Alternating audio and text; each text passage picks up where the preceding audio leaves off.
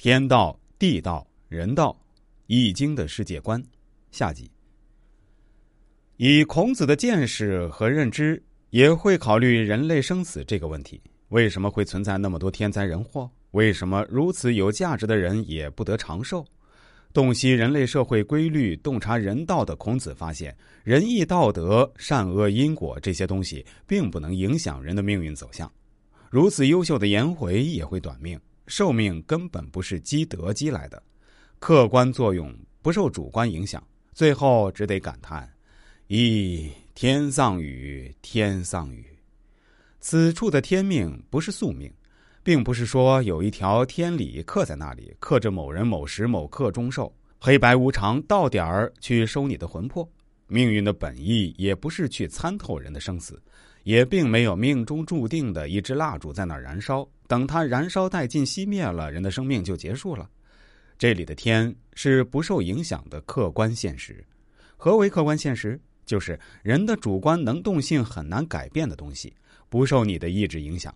比如说，每天太阳东升西落，你干预不了；什么时候干旱，什么时候洪涝，你也无能为力。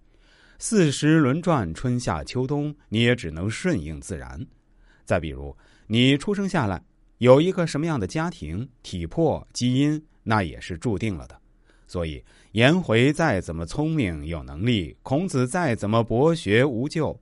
对于一些无法决定的东西，你也只能甘心承受，安之若命，感叹人命如同草芥，如同刘邦在某一次征战中被一支弓箭刺死，拿破仑在某一次率军冲击中被一颗榴弹炸亡，希特勒在某一处演讲时被一个特务分子暗杀，地球在某一刻遭受一颗小行星的致命撞击，这都将改变他们每个人的命运，也都将改变历史的走向。改变人类文明和地球文明的走向，在运筹帷幄的人，也有自己操控不了的意外因素。在天地之道面前，人道只能匍匐前进。所以，趋利避害不是让你改变春夏秋冬的顺序，天道不可违。你可以在冬天以及台风来临之前提前做好应对措施，这才是人道。就像有些问命之人总是苛求通过做点什么能改变运势，比如烧香拜佛、做法、画符、催桃花一类，这就是盲目的想法去改变天地之道。其实思维多从人道方面考虑，你的处境会改善很多。成功和胜利者的智慧在于他知道自己能够改变什么人道，不能改变什么天道，从而做出最有利于自己的判断和决策。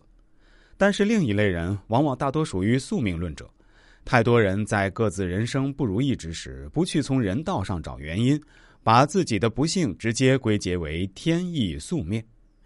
天要亡我，非战之罪。